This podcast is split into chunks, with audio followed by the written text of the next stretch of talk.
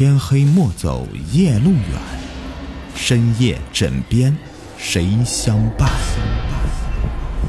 欢迎收听《灵异鬼事》，本节目由喜马拉雅独家播出。你们好，我是雨田，欢迎收听《灵异鬼事》。今天的故事的名字叫做《我的室友不是人》。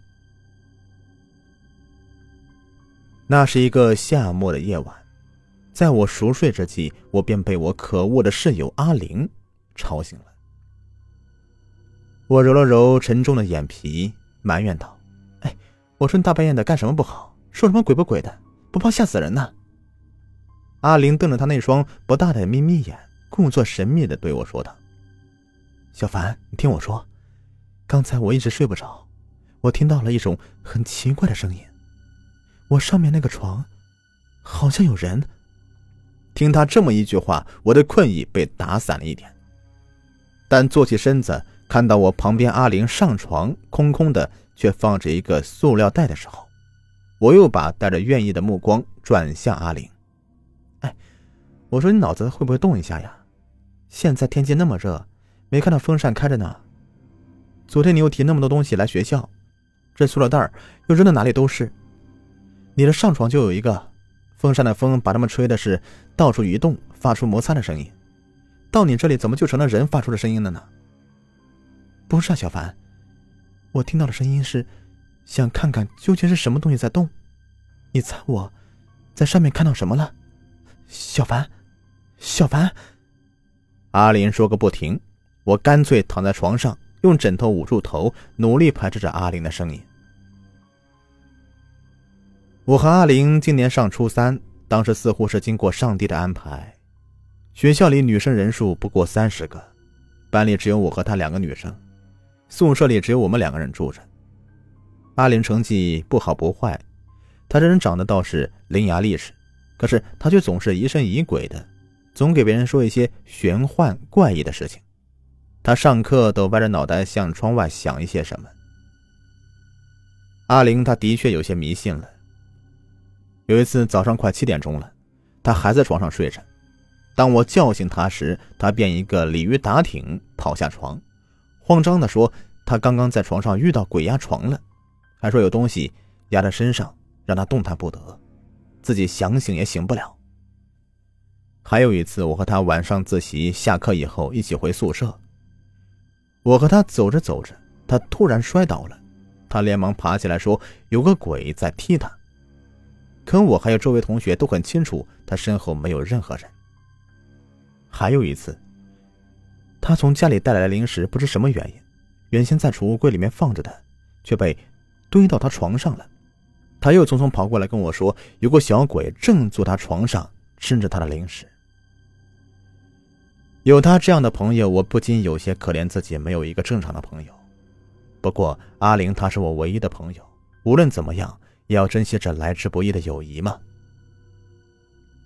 直到那天早上，我叫他起床，伸手一触摸他的皮肤，一股冰凉的触感刺激我的大脑，然后我掀开遮住他脸的被子。一分钟以后，我冲到办公室，一见班主任就热泪盈眶的冲他喊道：“老师，阿玲死了！”当我手里拿着阿玲的尸检报告时，哽咽着看着报告上的每个字。死者阿玲，年龄十六岁，死因心肺功能衰竭猝死。尸检报告在我眼中开始模糊起来，一滴热泪啪的滴在报告上，浑然不知。阿玲这个人的确是让人感到烦了点，但是他非常懂事，长辈们的话他也不会去听不进去的。他这一走。不但使他的整个家庭沦陷在了痛苦中，还让我失去了我当时唯一的朋友。在帮阿玲的家人收拾东西的时候，我在他席子下面发现一本日记，我就迫不及待的翻开来看。第一页内容如下：我生来就有一种怪病，但是也不能说是病。我经常能看到另外一个世界的人。今晚睡觉时，我发现有点不对劲儿了。我的床上一直传过来人在床上蠕动的声音。当我直起身子，我才发现，我已经死去四年的小表妹正坐在我的上铺瞪视着我。我记得我十二岁时，带她去水库玩。那时她才五岁，她总拉着我的手问：“水库里究竟有什么东西？”如此天真无邪的眼神和语气，我笑着对她说：“那里面可什么都有，有美人鱼呀、地宫啊，只要你长大了当了船长或者潜水员，就能看到他们了。”然后我自以为自己好像教育了一个孩子。便低头玩起手机来。你可知道，表妹已经走了。她远离我，走到水库边上，回头对我喊：“姐姐，我现在就要去见美人鱼。”我回头，见到此情此景，我差点吓晕过去。快回来，那里危险！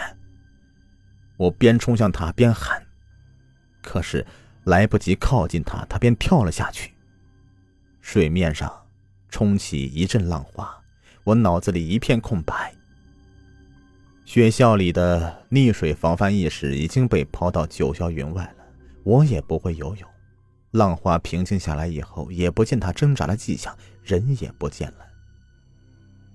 从此，他尚未成熟的生命就被那个浪花给吞噬了。我做梦都想不到，就因为我对表妹说了一句话。就让她的生命离开了她。事后一段时间里，我经常梦到浑身湿漉漉的表妹悠悠的对我说：“姐姐，你骗我，水底下只有压抑、恐惧，还有无尽的黑暗。”为这事儿，我还自责了很多年。我赶紧叫醒我的室友小凡，跟他说明之后，他却不相信我。我还没有说完呢。他就开始排斥我了。可恶，为什么这些事要发生在我身边呢？我合上日记，把它交给阿玲的家人。里面有太多东西需要向太多人倾诉了，我也没有勇气再看下去了。时光飞逝，上了高二，阿玲的影子已经在我脑海里面淡化了。晚自习刚下课，差不多要熄灯时。我走出寝室，向一旁的空寝室走去。因为我跟室友们打赌，只要我敢一个人在这房间里睡一晚，他们输给我一个大餐。我向来是胆肥肥的，还有什么好不敢的呢？于是我让他们准备好钱，一往无前的带着睡袋在那里睡了。夜半时分，我突然被一种很奇怪的声音给吵醒。噗噗噗，就好像是人的手在床护栏上面慢慢移动的声响。我心跳如雷，困意彻底烟消云散。坐起来，慢慢的向上铺看去，就看到，在我上铺的是面无表情俯视着我的阿玲。好了，本集故事已播完，感谢收听。在去年这个时候给大家发的红包，已经有很多人都抢过了。今年呢，也同样发一波红包。打开淘宝，在搜索框里输入“狂欢季五九九零”，就可以领到最高六百一十八元的红包了。没有空包啊，每天领三次，可叠加使用。记住是“狂欢季”三个字加上数字五九九零。